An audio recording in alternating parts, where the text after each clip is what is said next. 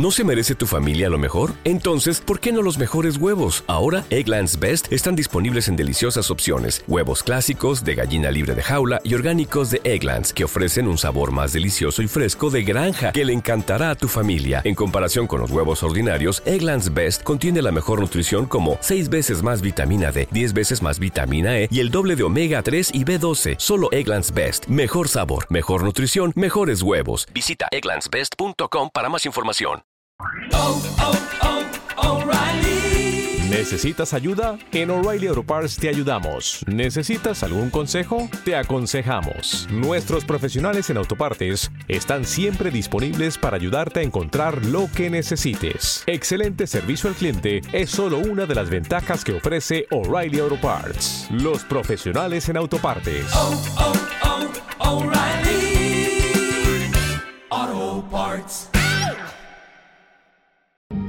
A todos inevitablemente en la vida se nos pone difícil. Todos tarde o temprano tenemos que enfrentar, padecer, sufrir, superar, vencer, dejar atrás el dolor. ¿Cómo hacer para superar los dolores de la vida? ¿Qué hacer para encontrarle sentido, para superarlos y dejarlos atrás? De esto hablaremos en esta emisión especial del Club de los Búhos que se transmite exclusivamente en audio por esta ocasión y en un momento te explico por qué.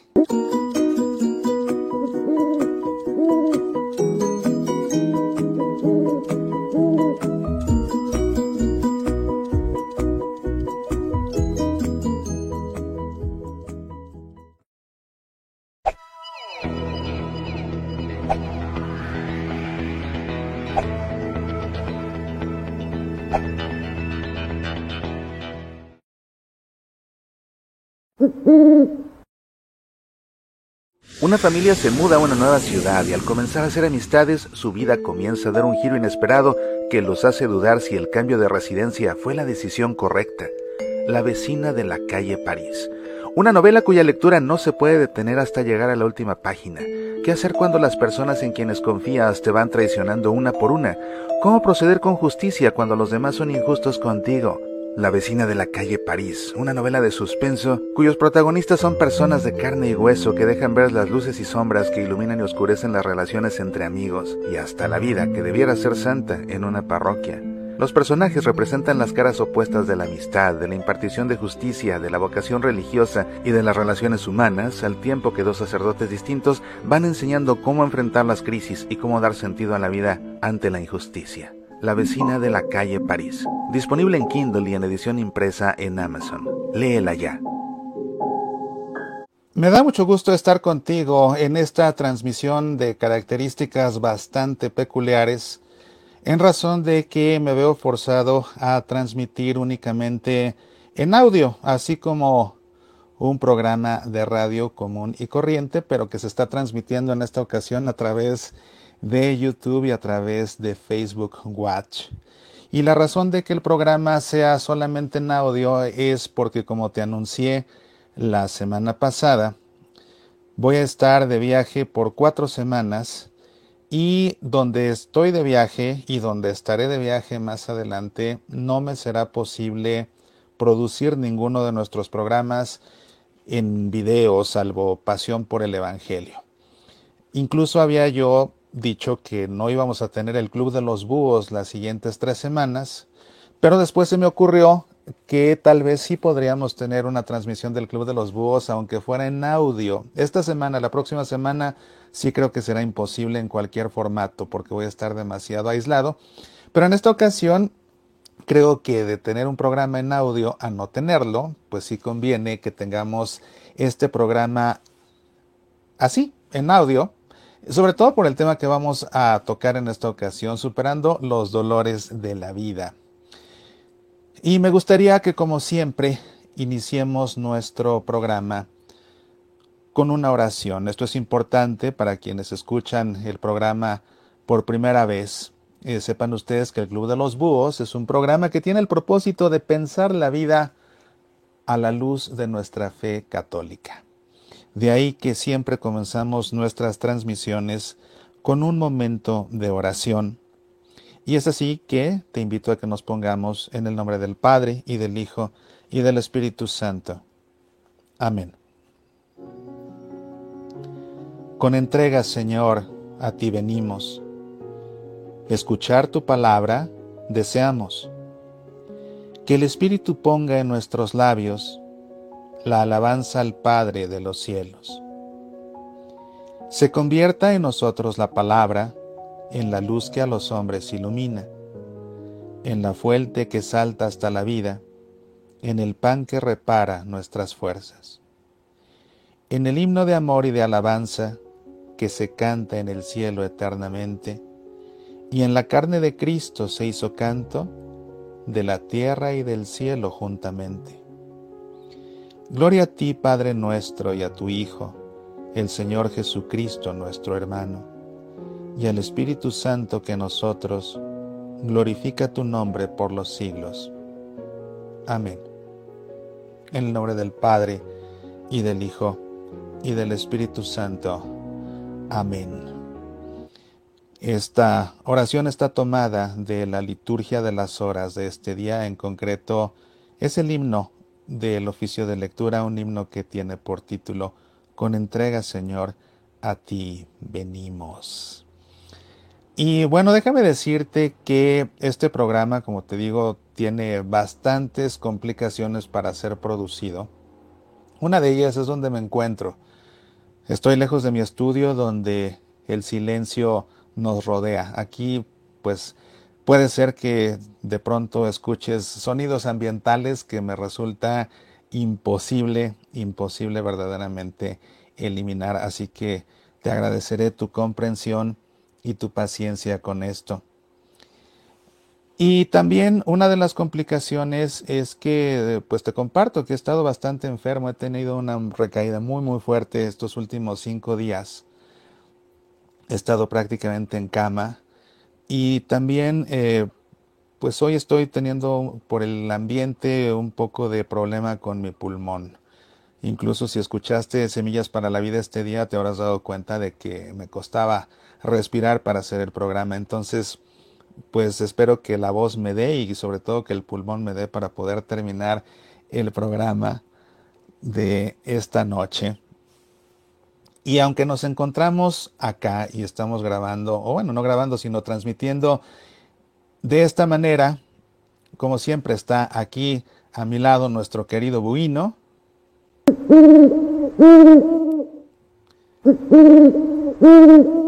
Que se despierta para venir a saludar a nuestros amigos que hacen el favor de sintonizarnos. Como siempre, eh, recuerden ustedes que el Club de los Búhos es un programa interactivo. Se trata de que ustedes compartan y participen desde donde estén a través de dejarnos sus mensajes y siempre que nos alegra mucho realmente cuando nos dejan un mensaje que nos digan de dónde están ustedes conectados porque pues eso nos da una visión del alcance que llega a tener el programa. Y somos muy pocos en esta ocasión, quizás porque anuncié la semana pasada que no habría programa, quizás también por la hora inusual, porque está resultando una hora muy tempranera para lo que acostumbramos y también esto se debe al horario, a la zona horaria en la que me encuentro en este momento. Pero bueno, vamos a comenzar a ver a nuestros amigos que ya están apareciendo por aquí y tenemos a María Luisa. Hola María Luisa, muchos saludos. Mary,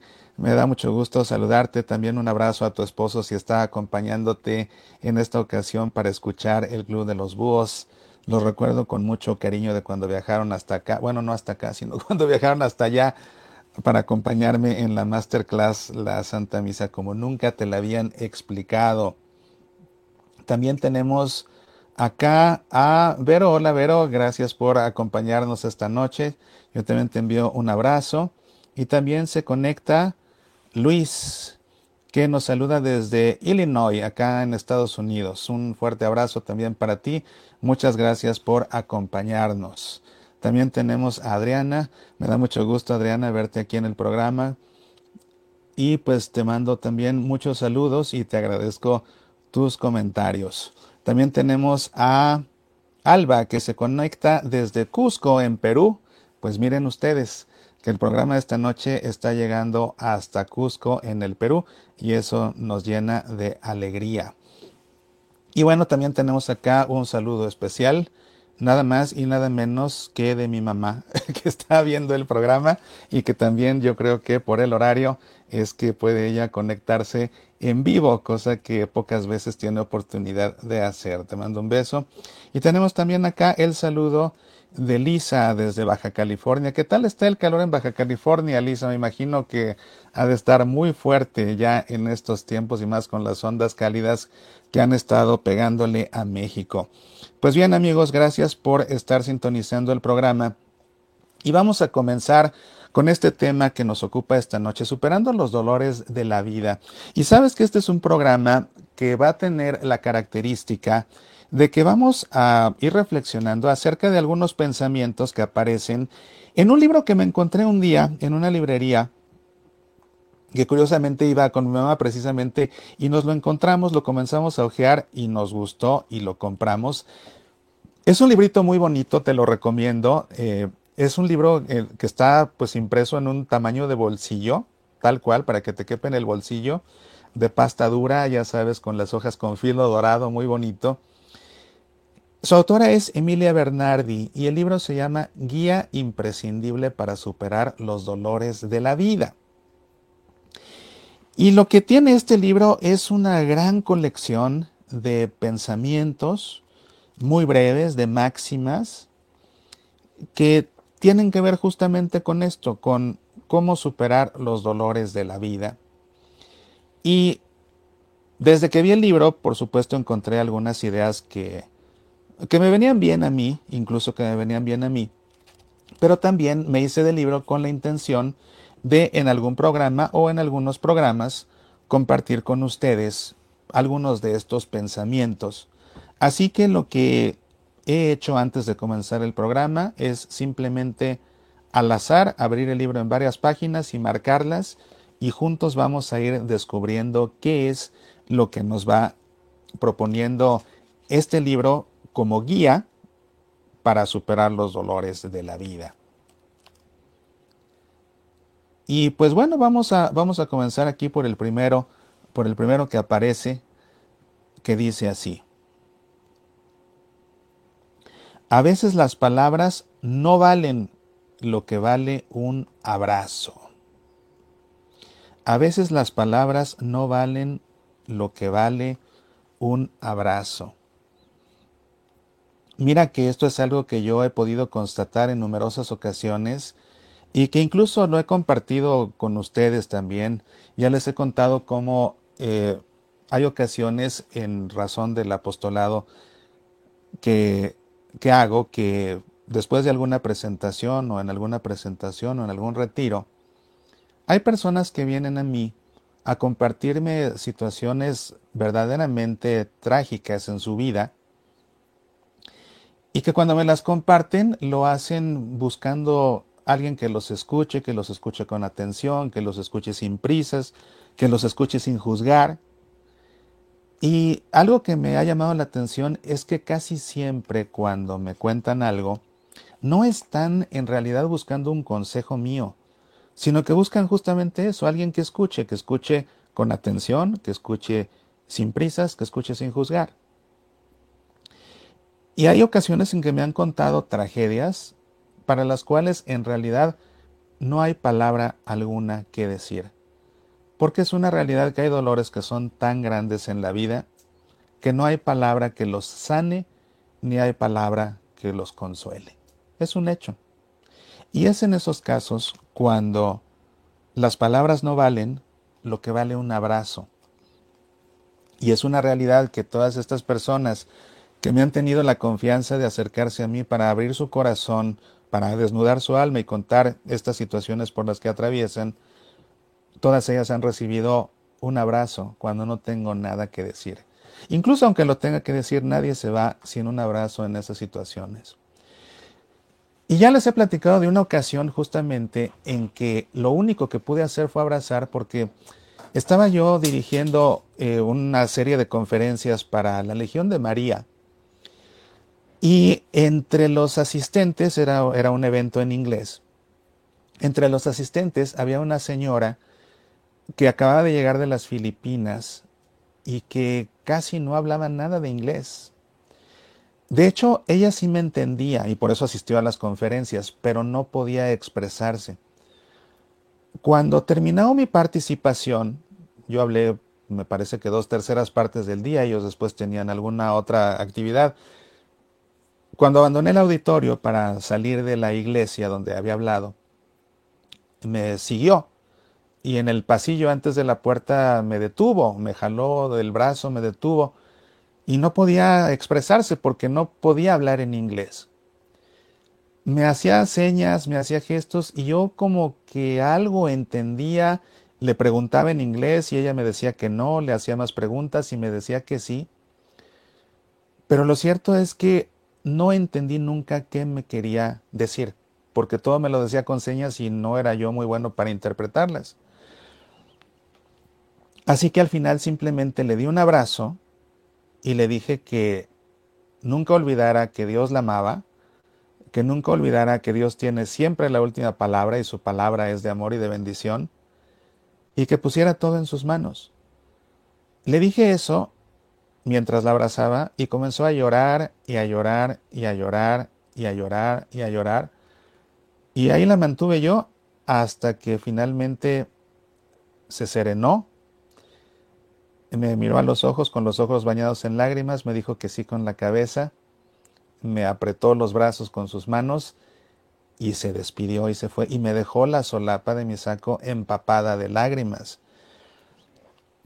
Y fue ahí cuando yo pude constatar cómo muchas veces un abrazo en verdad dice más que mil palabras. Y yo creo que por eso este, este pensamiento aparece en este manual. A veces las palabras no valen lo que vale un abrazo. Vamos a ver, el siguiente pensamiento que aparece aquí. La vida está llena de oportunidades que no pudimos concretar. Que nuestra oración de cada mañana recuerde aquellas que sí alcanzamos. Vaya, la vida está llena de oportunidades que no pudimos concretar. Que nuestra oración de cada mañana recuerde aquellas que sí alcanzamos. Es un hecho que por nuestras limitaciones humanas no podemos lograrlo todo en la vida. No acertamos todas las dianas. Son más los errores que cometemos que los aciertos. Y son más las veces que no alcanzamos aquello que anhelamos, aquello que soñamos, incluso aquello por lo que trabajamos y nos esforzamos.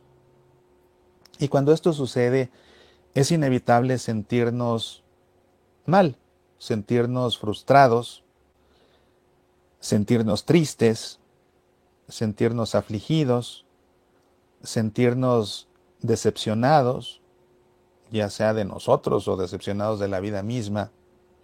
Tantas oportunidades que en la vida se nos van. Oportunidades de empleo.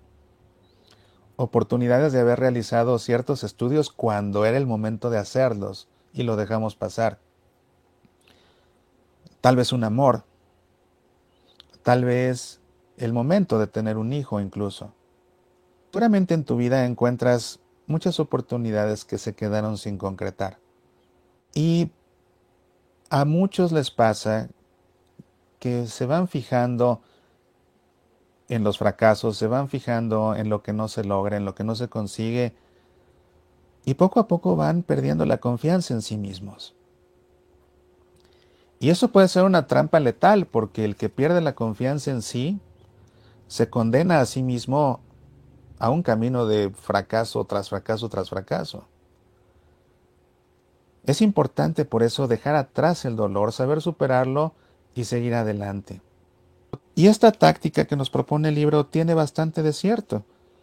Que nuestra oración de cada mañana recuerde aquellas oportunidades que sí alcanzamos. Porque es una realidad que, así como cometemos muchos errores y dejamos ir muchas oportunidades y muchas por las que nos esforzamos al final no logramos concretar, es también una realidad de la vida que muchas sí las hemos concretado. Si no, no podríamos vivir. Todos hemos concretado muchas oportunidades también. Y el que tiende a ser pesimista se fija mucho en lo que no alcanzó. Se fija mucho en lo que se le fue de las manos. Se fija mucho en lo que no concretó. Se fija mucho en sus errores. Pero lo que hay que hacer es fijarse más bien en lo que sí se pudo, y en cómo se pudo, y en qué se hizo para poder, y en por qué se pudo lo que se pudo. Y cuando nos fijamos en eso y lo reflexionamos, nos damos cuenta de que detrás hubo iniciativa, detrás hubo esfuerzo, detrás estuvo siempre la bendición de Dios, dándonos sabiduría, dándonos fortaleza, dándonos resistencia, dándonos paciencia, mostrándonos el camino, a veces cerrándonos puertas para abrirnos la puerta correcta. Y todas las oportunidades que sí hemos concretado son la prueba contundente de que sí podemos. Entonces, ese dolor que causa el fracaso, para superarse, tenemos que asumir esta otra actitud justamente de fijarnos en lo que sí hemos concretado, darle gracias a Dios por ello y también al darle gracias a Dios por lo que sí hemos concretado. Por eso dice este pensamiento, que nuestra oración de cada mañana recuerde aquellas que sí alcanzamos. Que al darle gracias a Dios por lo que sí nos ha permitido lograr, nos demos cuenta de que en efecto Dios nos ha bendecido y mucho. Y que eso nos dé la esperanza y la confianza de que vamos a seguir intentando y vamos a seguir logrando con la mano de Dios y con nuestro esfuerzo pero también con la certeza de que en la vida que tenemos por delante seguirá habiendo oportunidades que no lograremos concretar. Pero estas no son el fin de la historia. El fin de la historia es lo que sí podemos concretar. Porque sí podemos. Otro pensamiento dice así. En el fondo del mar también están las perlas. Vaya. Estas perlas tan preciosas que sabes cómo se cultivan las perlas, ¿no? Las perlas silvestres pues son más difíciles de conseguir, por lo mismo son más caras. En tanto que las piedras cultivadas también tienen su complejidad, pero son más sencillas. Ya sabes que lo que sucede es que a una ostra le entra una basurita, casi siempre algún grano de arena, y la ostra pues comienza a secretar una proteína que pues para arrojarla o para protegerse de esta impureza que poco a poco se va convirtiendo en una perla. Entonces cuando se cultivan las ostras lo que se hace es que deliberadamente a las ostras se les mete una basurita y se les deja en el fondo del mar y después de un tiempo entran los buzos, extraen las, eh, las ostras y de ahí pues sacan las perlas. Pero estas perlas no están flotando, están hasta abajo, entonces la forma de sacar estas perlas es en el fondo del mar. Y nuestra vida también atraviesa muchas veces momentos en que la vida nos hunde, nos sumerge. Y nos sumerge hasta lo más profundo, donde ya no se ve luz siquiera porque está muy honda la vida. Y cuando eso sucede da miedo, Estar sumergido en el fondo del mar nos causa una sensación de asfixia de todo tipo, asfixia anímica, asfixia incluso espiritual.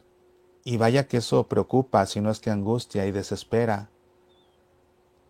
Pero es justamente ahí, en el fondo del mar, y no en la superficie, es en el fondo del mar donde se encuentran las perlas. Y ciertamente que lo más difícil de conseguir en la vida en el ámbito que tú quieras, en el ámbito que tú quieras, ya sea académico, ya sea laboral, ya sea amoroso, la perla que más vale es la que más trabajo cuesta conseguir. Y esa perla siempre se va a encontrar en el fondo del mar. Entonces, hay ocasiones en que nos preguntamos por qué Dios permite que esté en el fondo del mar no será, porque es ahí en ese fondo del mar donde te encuentras, donde vas a encontrar la perla que Dios sembró para ti. Vale la pena pensarlo y recordarlo. Otro pensamiento. El exilio es un desgarro que solo se remienda con nuevos lazos afectivos. El exilio es un desgarro que solo se remienda con nuevos lazos afectivos. Este es un mensaje para quienes la vida de pronto los lleva fuera de su círculo, a lugares lejanos y desconocidos. Puede ser cambiar de país, puede ser cambiar de ciudad, pero también puede ser cambiar de vecindario, puede ser cambiar de escuela, puede ser cambiar de empleo. Sobre todo cuando estos cambios no son buscados, sino que la vida nos orilla a dar esos cambios. Por eso se trata de exilios. Y ciertamente que al tener que dejar forzosamente el ambiente en el que hemos vivido por mucho tiempo, nuestra casa, nuestra ciudad, nuestro vecindario, nuestro país, nuestro empleo, nuestra escuela, se siente un desgarro, porque se nos arranca de donde sentimos que pertenecemos. Y eso nos aleja de tantas cosas que son parte de nuestra vida. Y aunque hay cosas que se echan de menos siempre que hay un exilio, la comodidad de un lugar, la comida incluso. Lo que acaba doliendo más cuando hay un exilio es ya no estar cerca de las personas que en nuestro ambiente hemos llegado a amar y que han llegado a amarnos a nosotros. Y definitivamente en todo cambio eso es siempre lo que más pesa, lo que más aflige, lo que más duele. Y hay dos opciones o te quedas anclado a ese vacío que te deja el ya no estar cerca de todas esas personas, o bien remendar ese desgarro creando nuevos lazos afectivos. Esta guía imprescindible para superar los dolores de la vida es lo que nos propone. Ante un cambio que te ha desgarrado, porque te ha llevado a romper tus vínculos afectivos con los demás, la forma de remendarlo no es añorando a los que ya no están. Claro, se vale recordarlos, pero no al grado de que ese recordarlos y sentir ahora su ausencia se convierta en un estado de melancolía. Pero por encima de eso, lo que tenemos que aprender a hacer es a crear nuevos lazos afectivos, abrirnos a conocer nuevas personas, abrirnos a establecer nuevos vínculos, abrirnos a la posibilidad de nuevas amistades. Somos tantos en el mundo que por fuerza, donde estemos ahora, vamos a encontrar al menos uno y seguramente más que son afines a nosotros, en forma de pensar, en hábitos, en gustos, en valores, en principios, en fe, en fin. Sigamos adelante con estos pensamientos que, como te digo, he elegido totalmente al azar. Vamos a ver uno más. ¿Por qué? ¿Por qué? ¿Por qué? No todo tiene explicación. El ángel de la guarda a veces echa un sueñito, dice de broma. Pero es muy cierto esto. Cuando recibimos un golpe en la vida, la primera tentación es preguntarnos por qué. Y porque nos queremos mucho, la pregunta es muy específica. ¿Por qué a mí? ¿No? O sea, ¿por qué no al que me cae mal en el trabajo? ¿Por qué a mí? ¿Por qué a mí? Y podemos pasarnos a veces la vida tratando de encontrar la respuesta buscando ese por qué. Pero es una realidad que muchas veces no vamos a encontrar la respuesta en esta vida y no vamos a saber el por qué. Dios lo permitió, bueno, pero ¿por qué lo permitió? Puede ser que más adelante lo sepamos, lo descubramos, pero puede ser que nunca. Puede ser que lo que Dios ha permitido que en este momento nos agobie, va a dar fruto en otros que tú no conoces. Puede ser que lo que te está agobiando en este momento de fruto en tus hijos cuando tú hayas muerto. Puede ser que así sea. Tú no lo sabes. Y nunca vas a saber el por qué aquí en la tierra. puede ser que Dios permita que atravieses cierta situación agobiante, porque Dios sabe que tienes con qué dar testimonio de cómo enfrentar el dolor como un buen hijo de Dios, para darle ejemplo espontáneo a los demás de cómo se encaran los problemas con fe, de cómo encara los problemas un hijo de Dios. Y tú no vas a tener beneficio alguno de eso, pero muchos se van a beneficiar con tu testimonio, con tu ejemplo espontáneo. Entonces, desgastarse en querer saber por qué puede resultar una carga más al dolor cuando no se encuentra la respuesta. De ahí que este pensamiento diga, sí, no todo tiene explicación, porque es la verdad, no todo tiene explicación. Entonces deja de estar cuestionando por qué, simplemente deja que sea y deja que Dios sea Dios. Deja que Dios sea Dios. Él sabe, ¿por qué lo permite? Él sabe que se haga su voluntad. Con eso me basta. Si Dios quiere, yo quiero. Que se haga siempre en mí su voluntad. Punto. Si llego a entender por qué, bendito sea Dios. Si nunca entendí por qué, me basta con saber que lo permitió porque era su voluntad. Él sabrá por qué. Y saber que Él sabe por qué, aunque yo nunca lo sepa, debe bastarme. Termina en un tono jocoso el pensamiento, ¿no? El ángel de la guarda a veces echa un sueñito. Pues yo confío en que estos pensamientos y estas reflexiones sean de provecho para cada uno de ustedes en esta emisión especial del Club de los Búhos, transmitida totalmente en vivo, pero únicamente en audio por esta ocasión. Y mira que si funciona y funciona bien, pues así haremos las próximas en las que en lo que logro volver a casa y logro volver a transmitir desde nuestro estudio. Y como puedes darte cuenta, por lo que te comenté también hace rato, mi pulmón me está traicionando lo mismo que mi voz y no quiero suspender aquí el programa porque hay todavía más pensamientos sobre los cuales reflexionar. Así que lo que vamos a hacer es simplemente tomar una breve pausa y en un momento estamos de vuelta.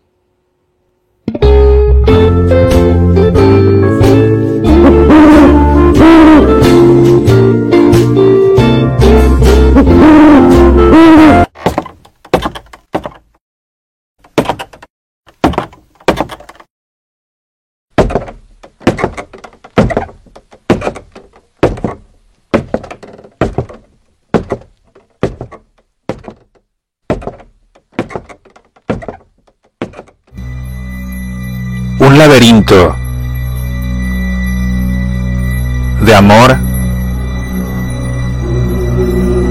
intriga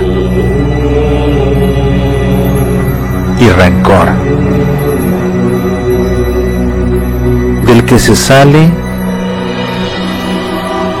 con fe y perdón. El laberinto del perdón ya está disponible también en Amazon México. Pídelo en edición impresa en digital para Kindle o descargue el audiolibro únicamente en el sitio semillasparalavida.org diagonal laberinto. El laberinto del perdón, no te lo debes perder. Medita, aprende, apasionate por nuestra fe. Por los caminos de la fe, uno de los más de 10 libros escritos por tu amigo Mauricio Pérez por los caminos de la fe, un libro fácil de leer a la vez que profundo y siempre fiel al magisterio de la Iglesia Católica. Por los caminos de la fe, una serie de reflexiones que incluye algunos textos de mi columna Semillas de la Palabra, que ha sido galardonada entre las mejores columnas de espiritualidad en Estados Unidos y Canadá por la Asociación de Prensa Católica.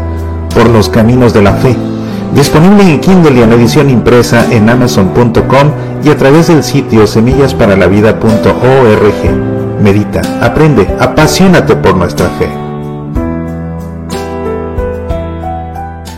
Te saludo a tu amigo Mauricio Pérez. Ante la adversidad tenemos dos opciones, tirarnos al drama o tomarnos de la mano de Dios y seguir viviendo.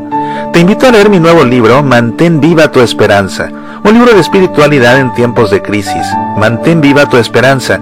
Con este libro aprenderás a dar sentido a la cruz que llevas a cuestas y a cargarla siguiendo a Jesús, conservando la paz y la alegría. En verdad, léelo y mantén viva tu esperanza.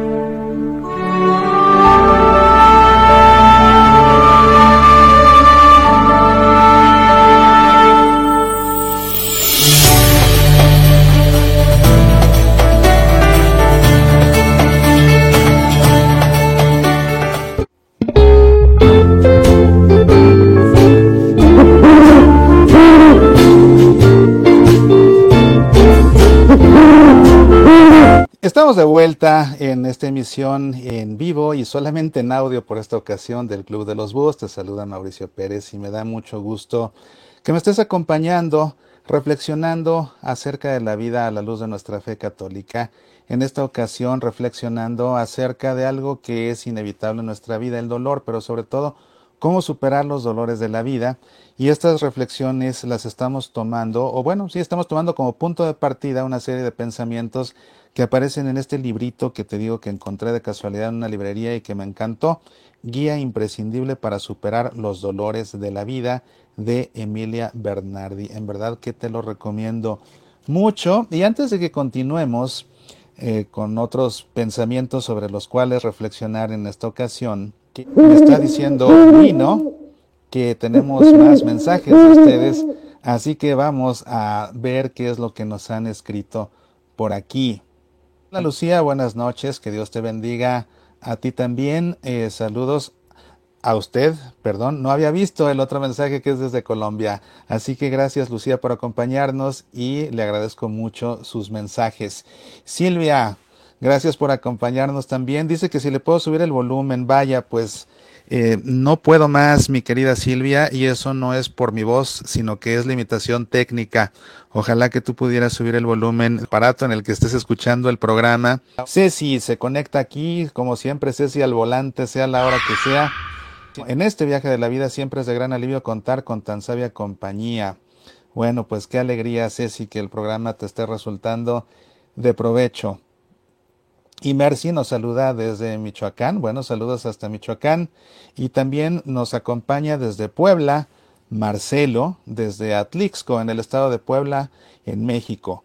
Pues muchas gracias a todos ustedes por el favor de su compañía y también por sus mensajes que siempre hacen que este programa sea tan sabroso. Y vamos a continuar eh, con estos pensamientos que vaya que sí dejan ocasión para la reflexión, como se pueden ustedes dar cuenta. Este como me gusta, eh, mira. Cuando un niño cae dando sus primeros pasos, se asusta, pero vuelve a levantarse e intentar. Aprendamos de ese niño que fuimos. Vaya, vaya, vaya, este sí que es un súper pensamiento. ¿Alguna vez habías pensado en esto? Y es que es una realidad y a todos nos pasó porque todos fuimos niños. Y cuando comenzábamos a caminar, nos caíamos. Y cuando nos caíamos, nos asustábamos. Y si cuando nos caíamos nos golpeábamos el rostro o la cabeza, hasta llorábamos.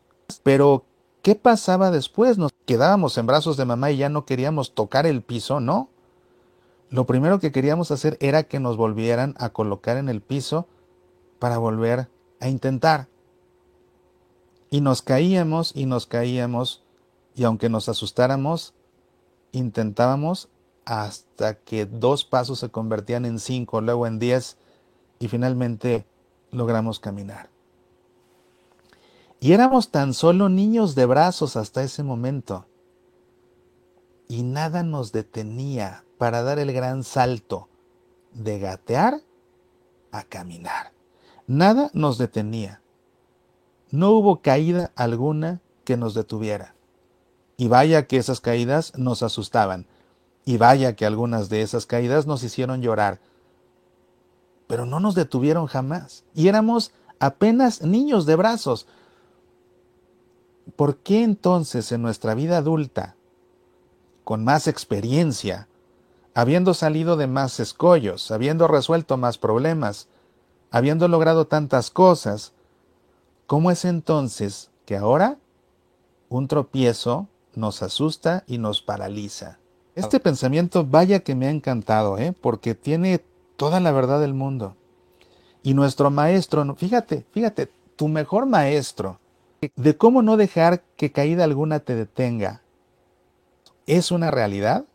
Eres tú mismo cuando eras un niño de brazos, ni siquiera otro. Tú mismo. Y el recuerdo de que tú mismo lo hiciste y pudiste es lo que tiene que motivarte a que no importa qué tan fuerte y dolorosa sea una caída, vas a volver a poder, porque pudiste siendo apenas un niño de brazos. Otra vez ahora con más vida de por medio, con más años de experiencia, con más eh, problemas resueltos, con más errores corregidos, con más logros. ¿Cómo no vas a poder?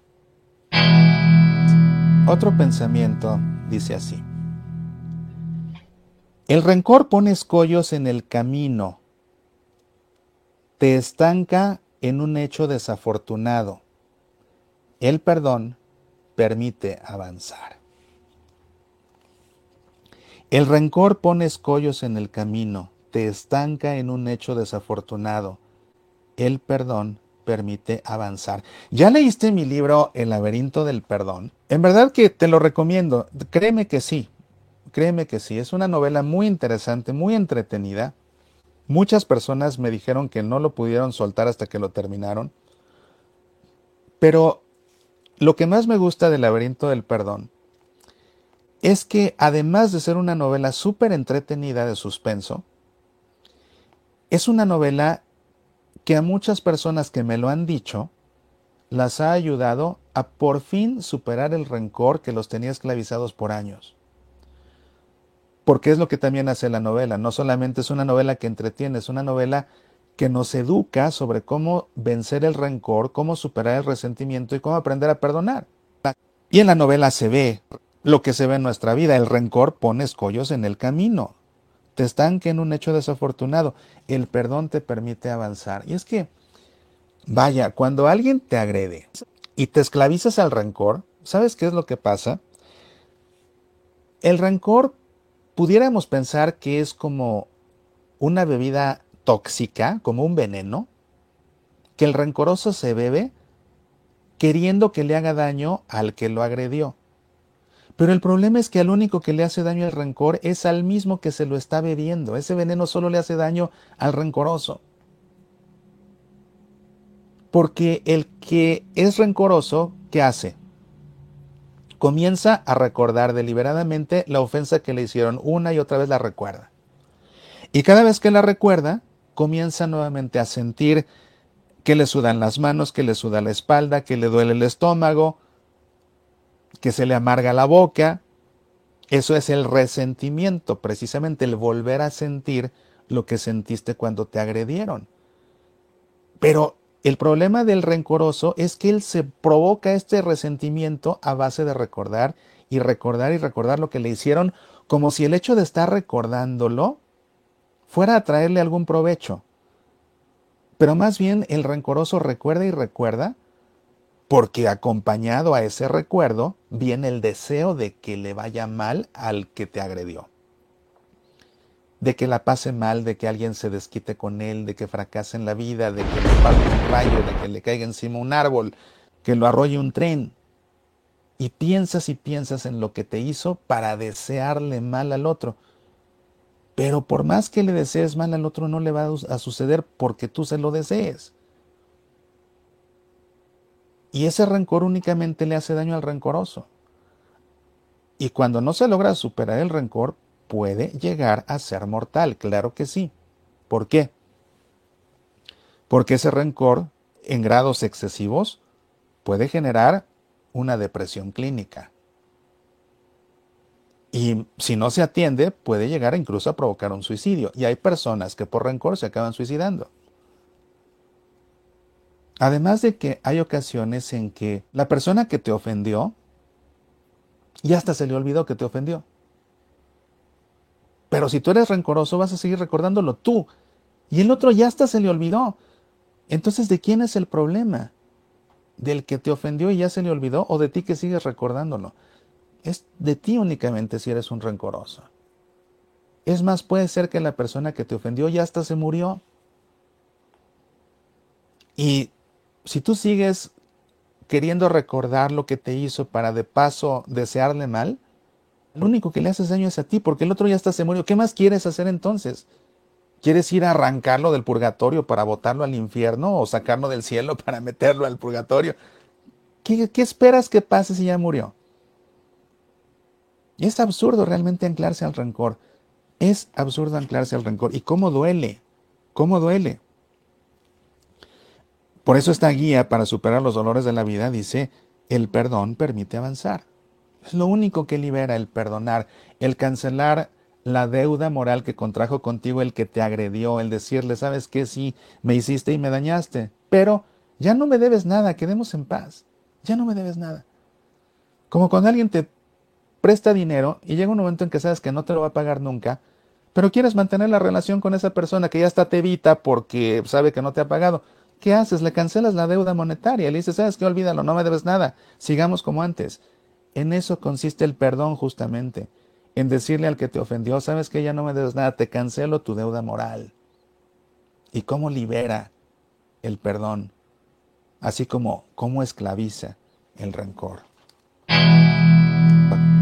Vamos a ver otro pensamiento acá. El recuerdo de los que no están puede alentarnos o deprimirnos depende de qué les dejemos hacer en nuestro corazón. El recuerdo de los que no están puede alentarnos o deprimirnos. Depende de qué les dejemos hacer en nuestro corazón. Definitivamente que este pensamiento va de la mano con el que reflexionamos antes del corte acerca del exilio que te desgarra y la necesidad de crear nuevos vínculos afectivos. En este caso concreto es el recuerdo de esos que ya no están, por cualquier razón, porque ya no vives en el mismo lugar, porque ya no trabajas en el mismo lugar, porque ya no estudias en el mismo lugar, o porque ellos se fueron a otro lado, o porque incluso ya murieron. Y esa ausencia puede causar dolor o puede causar alegría. El recuerdo de los que no están puede alentarnos o deprimirnos, pero ¿de quién depende que ese recuerdo nos cause pena o alegría. ¿Del que está ausente? Definitivamente no. Al estar ausente no tiene control alguno sobre tu recuerdo. El que recuerda eres tú. Entonces, ¿quieres recordar lo agradable o quieres recordar lo desagradable? ¿O quieres recordar lo agradable de una forma nostálgica? o quieres recordar lo agradable de una forma melancólica, porque hay una diferencia. La nostalgia es el dolor que nos trae el recordar el pasado, pero es un dolor sabroso, es un dolor que gozamos, es un dolor que disfrutamos y duele, claro que duele, pero disfrutamos que duela. Ese recuerdo de lo que fue pero ya no es y que lo recordamos con añoranza, disfrutando ese dolor. Eso es la nostalgia. Y es un sentimiento bueno, de hecho. Es así como cuando haces mucho ejercicio y vas al gimnasio y levantas muchas pesas y al día siguiente te duelen los músculos, pero es un dolor sabroso, es un dolor que se disfruta. Eso es la nostalgia anímicamente. A diferencia de la melancolía, que es un recuerdo doloroso, pero que lastima, no se goza, no se disfruta. Piensa, por ejemplo, la Navidad más bella que tuviste con tus abuelos que ya murieron. Y puedes recordar esa noche, Puedes recordar los obsequios que te dieron, puedes recordar el abrazo que les diste, puedes recordar alguna palabra que te hayan dicho, puedes recordar algún villancico que cantaron juntos y decir, qué Navidad tan hermosa y nunca más va a volver a ser así. Y te duele que no va a volver a ser así, pero disfrutas recordándolo. Eso es la nostalgia. Pero puede ser que recuerdes esa Navidad que pasaste con tus abuelos y que entonces digas, no, pues es que ya no va a volver a ser así, porque ya no están, ya ninguna Navidad va a ser bella, ya prefiero ni siquiera celebrar la Navidad, porque ya no van a estar nunca mis abuelos y nunca va a volver a ser así. Y ya mejor no celebro la Navidad. Me encierro en mi casa, me acuesto a dormir y castigo al mundo con mi ausencia esta noche de Navidad. Porque si es lo que hago castigo al mundo con mi ausencia esta noche de Navidad. Cuando al único que está castigando el melancólico ese es el mismo, porque mientras todo el mundo está feliz de la vida, el otro pobre tonto está haciendo un drama en su cama, encerrado a oscuras. No es tonto, claro que es tonto. ¿De qué depende? De ti. De cómo recuerdas a los que ya no están. Y, y en verdad está bajo tu control. Recordar las cosas bonitas y no recordar las cosas desagradables y esas cosas bonitas recordarlas agradeciendo que alguna vez fueron, aunque ya no serán más. Y no dejando que porque ya no serán más, el futuro deje de tener sentido. Y eso, insisto, depende únicamente de ti. El recuerdo de los que no están puede alentarnos o deprimirnos. Depende de qué les dejemos hacer en nuestro corazón. Vamos a ver otro. Soga, ¿te ahorca o te saca del pozo? Depende cómo la uses. Vaya. La soga te ahorca o te saca del pozo, depende cómo la uses. Pues sí. Un golpe de la vida. Un gran problema. Una enfermedad. Lo mismo te pueden ahorcar y asfixiar y aniquilar que servirte como escalafón para habiendo superado el problema, ser más de lo que eras antes. Sí. O el problema te hace ser menos de lo que eras antes, o el problema te sirve para ser más de lo que eras antes.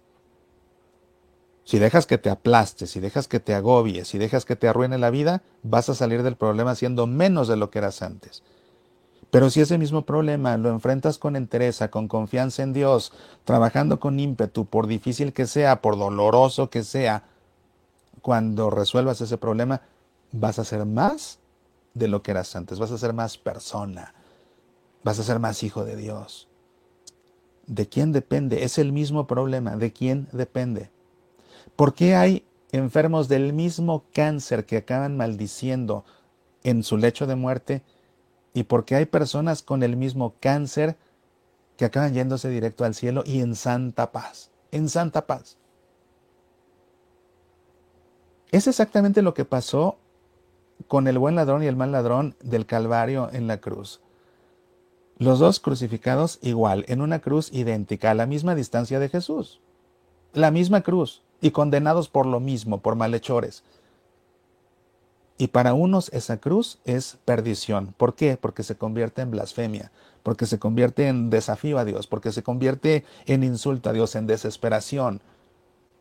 Y para el otro en una cruz exactamente idéntica a la misma distancia de Jesús, se convierte en una cruz que le abre la puerta al paraíso antes que nadie más. Porque Él asume la cruz, la acepta, no reniega de ella y hace de ella una oración.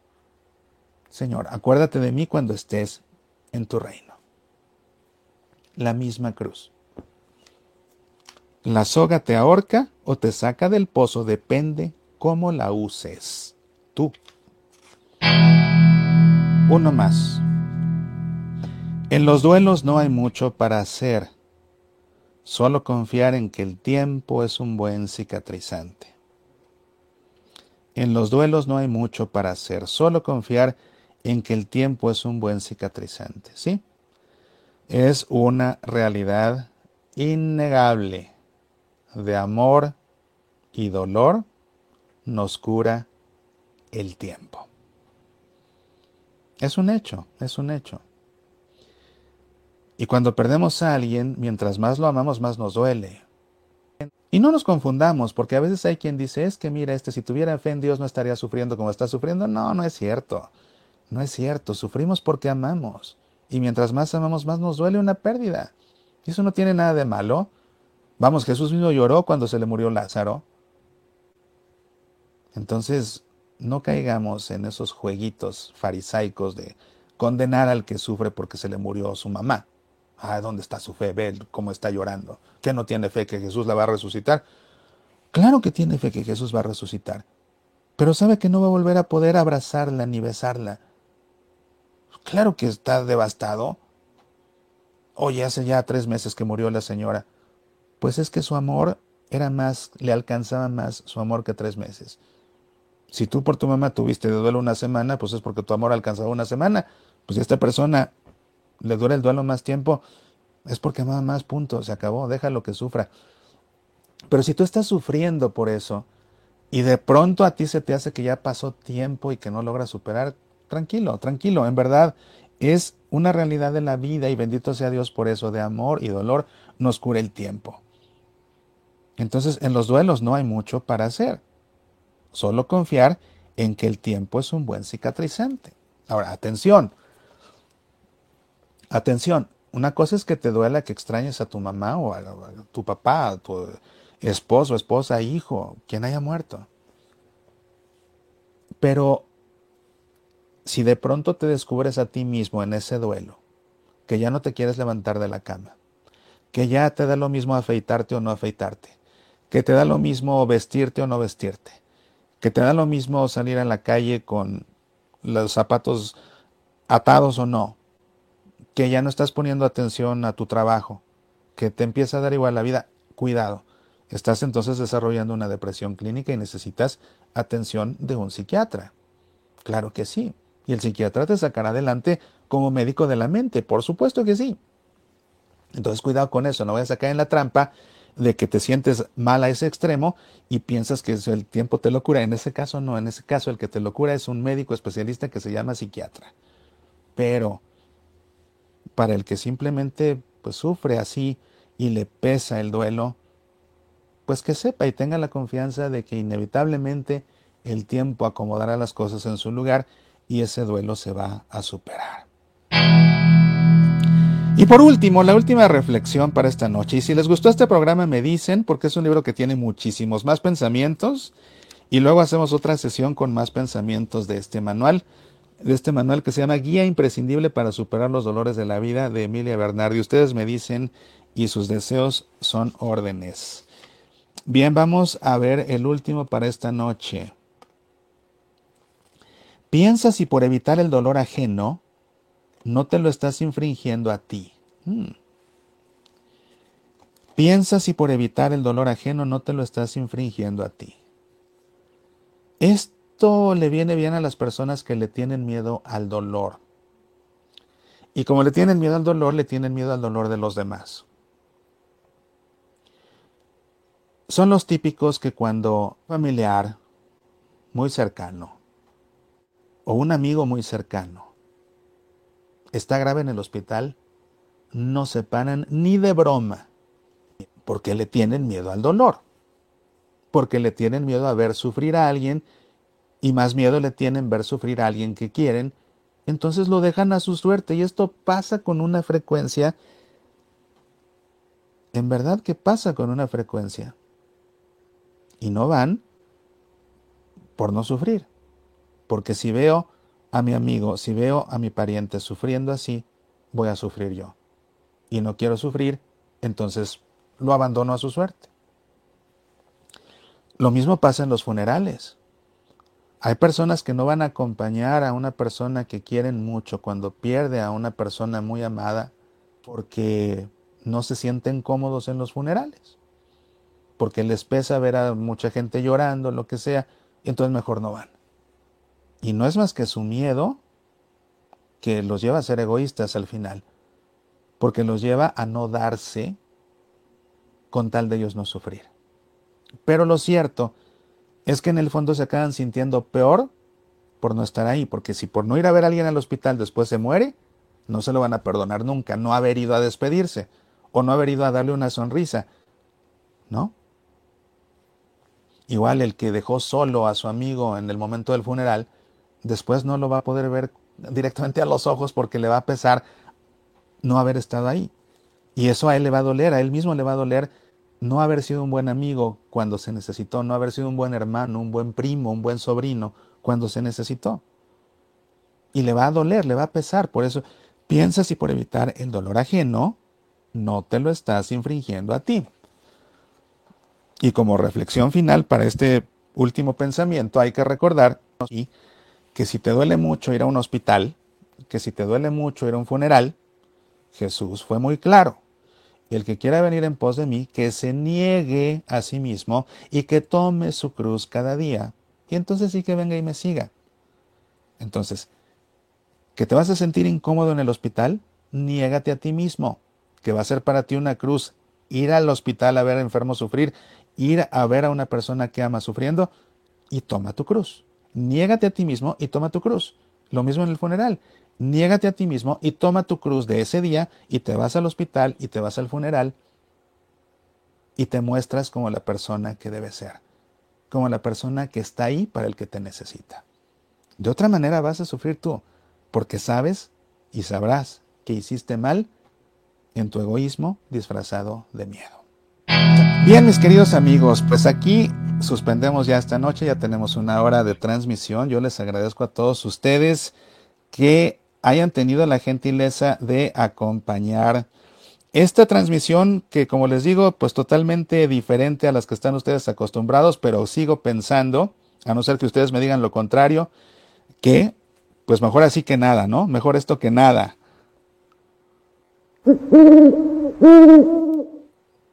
Y bueno, ya viene bueno para que despidamos el programa y para que despidamos a nuestros amigos que han hecho el favor de dejar acá sus últimos comentarios. Entonces tenemos por aquí, vamos a ver a Octavio. Hola Octavio, qué gusto, qué gusto saludarte. El perdón se enfoca en que la persona renuncia a presentar cargos por la ofensa recibida y deja a Dios la parte que le corresponde infringir los mandamientos. Sí, pues nosotros no perdonamos pecados, Octavio, pero sí podemos perdonar ofensas. El perdón del pecado, ese se lo dejamos a Dios. Y me da mucho gusto saludarte aquí, mi querido Octavio. Azucena, buenas noches, gracias por acompañarnos. Marcelo, pues yo con mucho gusto y si les gustó el programa, en verdad díganme para seguir, porque como les digo, este librito tiene mucho material y muchos temas de reflexión. Eh, Marcelo, que estuvo muy interesante, me gustaría más reflexiones. Bueno, pues entonces, a ver, si más me los piden, mi querido Marcelo, hacemos otra sesión como esta. Gloria, eh, Mauricio tiene mucha razón. Bueno, pues yo simplemente aquí reflexionando, pensando en voz alta, mi querida Gloria, a partir de lo que nos propone este librito, se los recomiendo en verdad mucho, está bonito, hasta el formato es bonito, les digo, de pasta dura, tamaño de bolsillo, con las páginas en filo de oro, un buen obsequio, un buen obsequio para un amigo, alguien que quieras mucho, o un buen libro para ti, para tu reflexión personal. Guía imprescindible para superar los dolores de la vida. La autora es Emilia Bernardi. Y finalmente tenemos acá el mensaje de Ricardo desde Nashville, Tennessee. Muy bien, la ciudad de la música de Estados Unidos, la Music City USA. Ya te he contado, Ricardo, que yo ahí cuando llegué a vivir a Estados Unidos, viví justamente en Nashville por un año. Es una ciudad a la que le tengo eterno cariño y donde hay muchos recuerdos, llenos de nostalgia, pero no de melancolía. Qué bueno que te pareció interesante el programa, Luis. Gracias por tu comentario. Pues bien, amigos, me despido de ustedes en esta ocasión. Les agradezco mucho, en verdad, que hayan escuchado el programa y que hayan participado, aun cuando en esta ocasión haya sido un programa únicamente en audio. Veré qué puedo hacer para mejorar el volumen en una futura ocasión. Pero bueno, creo que este formato funciona y salvo la próxima semana que, miren, yo lo voy a intentar. Si donde voy a estar logro que haya una buena internet y encontrar un lugar lo suficientemente en silencio y con buena internet hacemos el programa. Si no, pues entonces de plano no, porque lo que sí no quiero es hacer un programa mal hecho. Pero las siguientes dos semanas, pues podemos tener el programa en audio y ya después regresaré a casa y ya desde nuestro estudio volveremos a nuestro formato acostumbrado. Así que, sin más por ahora, y siempre agradecido con ustedes. Le pido a Dios que los llene de bendiciones. Y acá seguimos. Apasionate por nuestra fe.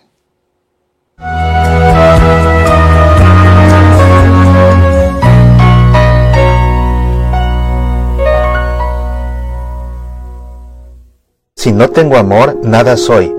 El himno del amor de San Pablo hecho vida. Un himno de amor hecho vida en el noviazgo.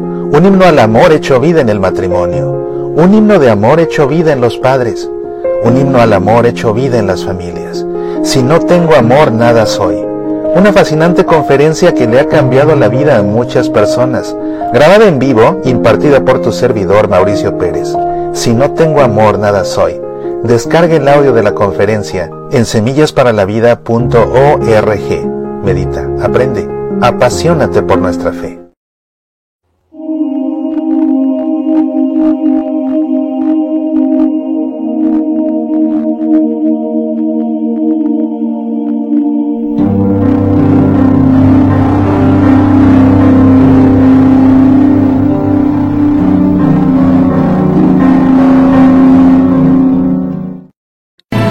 Con ganas de vivir, el nuevo libro de tu amigo Mauricio Pérez, Con ganas de vivir, reflexiones para vivir la vida sin perder la brújula y conservando la paz. Con ganas de vivir, el libro católico más pedido en Amazon, disponible en Kindle y edición impresa, también a través del sitio semillasparalavida.org diagonal con ganas de vivir. Medita, aprende, apasionate por nuestra fe. Atención, la edición impresa ya está también disponible en Amazon México. Pídela ya.